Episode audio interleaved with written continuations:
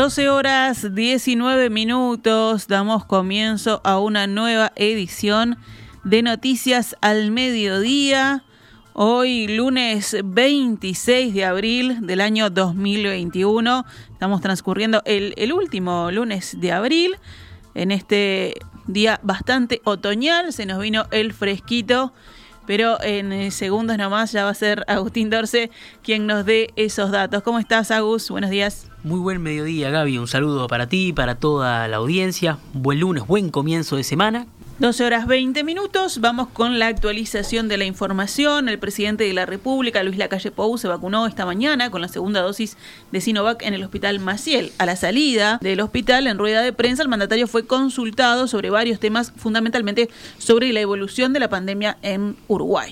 Respecto a la finalización de las medidas que había dispuesto el gobierno y qué es lo que sigue a continuación, el presidente dijo que lo que más nos preocupa, como seguramente a la mayoría de la ciudadanía, es el tema de la educación. En el día de mañana, hoy o mañana, tengo una reunión con, con el ministro de Educación y con el presidente de la NEP para evaluar un poco ese tema. Obviamente después escucharemos el asesoramiento científico y después tomamos una decisión como lo hemos hecho, pero la preocupación mayor en estos días es la pérdida de, días de clase de los, de los niños este, y adolescentes. Sobre el cronograma de vacunación, Luis Lacalle Pou afirmó que las dosis de Pfizer están llegando en tiempo y forma. Lo mismo pasó con la vacuna Sinovac.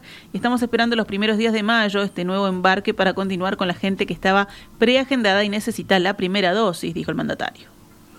Nosotros hemos tratado de ser muy precavidos de, anunciar cuando están las vacunas acá, porque en base a eso el, el, calendario. Así que como hasta el momento los dos laboratorios con los cuales tenemos acuerdo han cumplido en tiempo y forma y han cumplido aún más de lo que nos habían este, se había comprometido. Apenas estén las vacunas acá, ahí sabemos bien cuándo podemos agendar. Lo que no queremos hacer es dar una fecha y después decirle a la gente que bueno, que de alguna manera tuvimos que cambiar.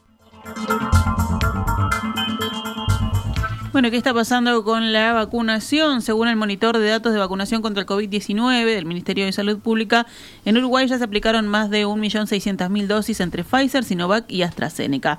Hay más de 1.120.000 personas que recibieron la primera dosis y más de 490.000 que recibieron la segunda.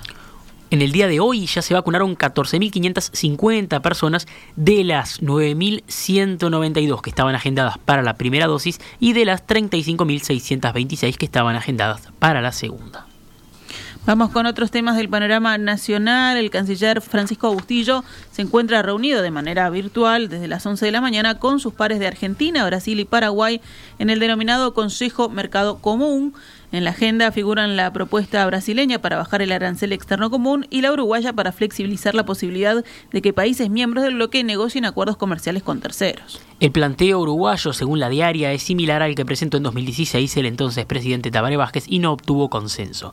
Se trata de permitir negociaciones por fuera del bloque a partir del segundo semestre en caso de que no hubiera un acuerdo a través del primer mecanismo. Se contempla que si el país negociador logra mejores condiciones que las vigentes para el Mercosur con la contraparte, esos beneficios deberán extenderse a todo el bloque.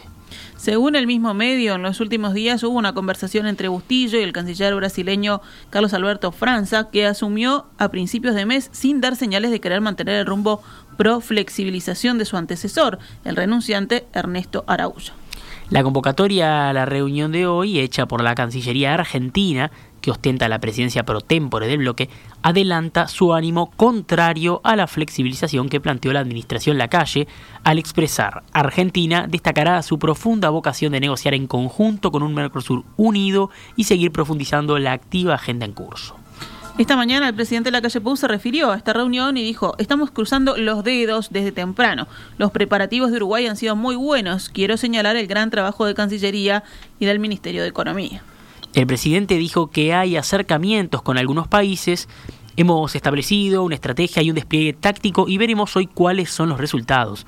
Hoy es el principio de no el final de. Queremos dejar claro que es de tanto va el cántaro a la fuente. Bueno, hoy empezamos a llevar el cántaro a la fuente a ver qué pasa, dijo la calle Pou. Esta mañana, en la entrevista central de En Perspectiva, el gerente general de Montecón, Juan Olascuaga, dijo que el acuerdo entre el Poder Ejecutivo y Catum Nazi, que dejó sin efecto la intención de esa empresa de iniciar un litigio internacional contra el Estado uruguayo por 1.500 millones de dólares y que prolonga por 50 años la concesión que la empresa obtuvo en el 2001 para gestionar junto a la ANP la terminal especializada de contenedores del puerto de Montevideo, es preocupante y viola la ley de puertos. Olascuaga explicó que el punto más crítico del acuerdo es el que obliga a los barcos a operar en la terminal Cuenca del Plata y que esto ha generado molestias en varias compañías navieras. Esto lisa es obligar a los armadores a hacer contratos con TCP para operar en TCP o si no, irse al puerto Montevideo. O sea, no, no, esta forma que, que el barco tenga, que cada barco que llegue tenga que decidir si ir a TCP o Montecón, obviamente para quien conoce el negocio es inaplicable. La carga tiene que entrar a la terminal o a TCP o, o, Pontecón seis días antes que venga el barco, por lo cual no se puede estar esperando con los contenedores en la calle a ver dónde va a atracar. Los servicios operan en una u otra, en un otro lugar, porque tienen contratos acordados este, voluntariamente. Y este, este artículo justamente, o este, o este decreto, lo que hace es obligar a las líneas navieras a operar en TCP, justamente violando su derecho a elegir como hacen hasta ahora. Entonces, francamente, esto hace que, va a hacer que algunas líneas navieras tengan que negociar este, obligadamente nuevos contratos con TCP para operar. Y otras líneas navieras ya nos han dicho que están muy molestas con el tema y que están analizando la posibilidad de irse al puerto de Montevideo, lo cual sería muy grave para el puerto de Montevideo. Por otro lado, Lascuaga explicó que este acuerdo entre el gobierno y Catum Nazi puede significar la desaparición de Montecón. Que se cierre Montecón. Montecón no puede, no, no tiene sentido existir si no tiene eh, una regularidad de servicios de contenedores que justifiquen su, existencia. La facturación de Montecón en el negocio de contenedores es, más del 90% de la facturación y del negocio y es la única carga regular que permite tener una, una visibilidad del negocio. Los, este, demás son cargas spot que vienen en forma spot al mercado, digo, al puerto de Montevideo, por lo cual es imposible mantener una estructura como la que Montecón tiene hoy. O sea, todas las inversiones realizadas y todo su personal eh, sería imposible mantener si esto, si esto se concreta. El gerente general de Montecón dijo que desde la compañía están abiertos al diálogo con el gobierno buscando una salida más negociada a la situación, pero admitió que la empresa analiza emprender acciones legales contra el acuerdo. Por supuesto, estamos abiertos a encontrar soluciones si es que la hay. Yo la veo muy difícil en este nuevo marco, en este nuevo escenario. Y tenemos, eh, obviamente, el, eh, no, no, no vamos a dejar de hacer ningún recurso legal tanto local como internacionales, en defensa de los intereses tanto de los accionistas como de los puentes de trabajo de Montecón, como sus trabajadores. Montecón tiene total confianza en el marco legal y instituciones locales e internacionales y también, así como existía, existe un acuerdo de un, marco, este, un acuerdo de protección de inversiones o un protocolo de este, protección de inversiones con el gobierno de Luxemburgo y de Bélgica, también lo hay con los gobiernos de Chile y de Canadá y, no vamos a tener ninguna duda en acudir a ellos en caso que, que nos sentamos perjudicados como, como realmente lo sentimos. El presidente Luis Lacalle Pau fue consultado esta mañana en rueda de prensa por si la relación con el Frente Amplio está en el momento más tenso desde que asumió el primero de marzo del año 2020 e indicó, tengo un buen vínculo político con muchos dirigentes del Frente Amplio, no soy de tensar las relaciones por tensarlas. La calle Pou no quiso referirse a los dichos del presidente del Frente Amplio, Javier Miranda, quien el sábado, al finalizar el plenario del Frente Amplio, planteó que el Poder Ejecutivo hace política barata en materia sanitaria, social y económica. Bueno, se podrán imaginar que no voy a hacer evaluaciones. Pero dijo que no, no. política barata la No, pero no, no, porque yo no voy a, no me voy a tirar al barro. No, no, no, la, la, población uruguaya no se merece eso, de los dirigentes políticos y menos del presidente de la República. Cerramos el panorama nacional con otras noticias. La policía capturó a tres personas que habían aparecido en un video viral, armadas y con máscaras, amenazando con copar Tacuarembó. En una conferencia de prensa realizada anoche en la que participaron autoridades policiales, habló en primer lugar el ministro del Interior Jorge Larrañaga, que empezó destacando la tarea policial en este caso.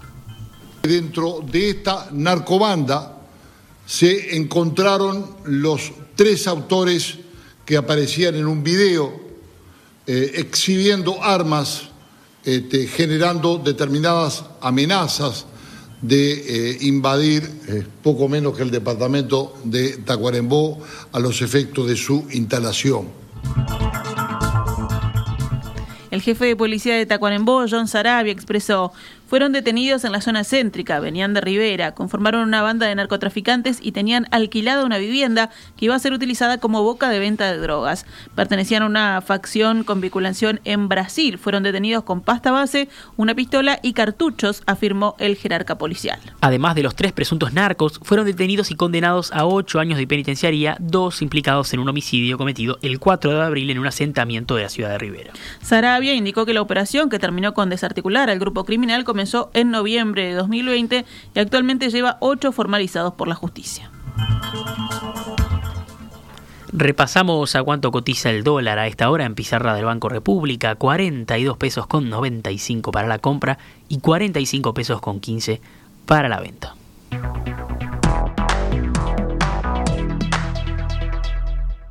Estás escuchando CX32, Radio Mundo, 1170 AM.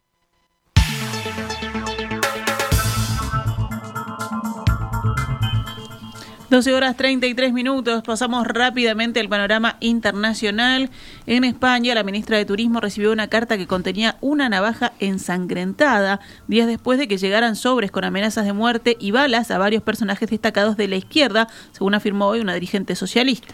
Estos hechos, detrás de los cuales la izquierda ve la mano de la ultraderecha, se producen a poco más de una semana de las elecciones regional de, regionales perdón, del 4 de mayo en Madrid, unos comicios con implicaciones nacionales. Me acaban de hacer llegar que nuestra compañera, la ministra de Turismo Reyes Maroto, acaba de recibir una navaja ensangrentada como amenaza, denunció Adriana Lastra, portavoz parlamentaria socialista, en un mitin de la campaña en Madrid. Las amenazas y la violencia nunca hallarán la voz de la democracia. La libertad prevalecerá, tuiteó Reyes Maroto por su parte. La policía busca determinar si las manchas rojas visibles sobre la hoja de la navaja según las imágenes mostradas por los medios locales, son realmente sangre. El presidente del gobierno español, el socialista Pedro Sánchez, expresó en Twitter su rotunda condena a esta amenaza. Basta, no podemos permitirlo, no vamos a dejar que el odio se apodere de la convivencia en España, escribió el presidente. En Alemania, el gobierno está a favor de ir reduciendo las restricciones para los inmunizados y los que se han recuperado de la COVID-19, pero no de aplicar estas relajaciones también a las personas con un test de antígenos negativo reciente. La canciller alemana Angela Merkel hizo la diferenciación hoy en una reunión de la dirección de su partido, la Unión Cristiano-Demócrata, y horas antes de que tenga lugar su encuentro con los jefes del gobierno de los 16 estados federados para abordar la evolución de la campaña de vacunación. En este mismo sentido, el borrador de acuerdo presentado por el Ejecutivo Federal para la cita de esta tarde subraya la diferencia entre personas completamente inmunizadas, o sea, con la pauta completa con las dos dosis, y quienes presenten un test negativo. Según la actual evaluación del Instituto Robert Koch, los inmunizados y recuperados de la enfermedad tienen un menor riesgo de contagiar a otras personas que aquellos con un test negativo de antígenos, asegura el borrador del acuerdo. Puede ser, por esto, necesario situar en una mejor posición a los inmunizados que a los no vacunados, prosigue el texto. En la reunión deberá detallarse concretamente qué restricciones se relajarían para ellos, más allá de su equiparación con quienes tienen un test negativo. La negociación está centrada en las visitas al comercio minorista y las limitaciones a los viajes. El gobierno alemán quiere además que los inmunizados sigan cumpliendo las medidas básicas como el uso de mascarilla o la distancia de seguridad.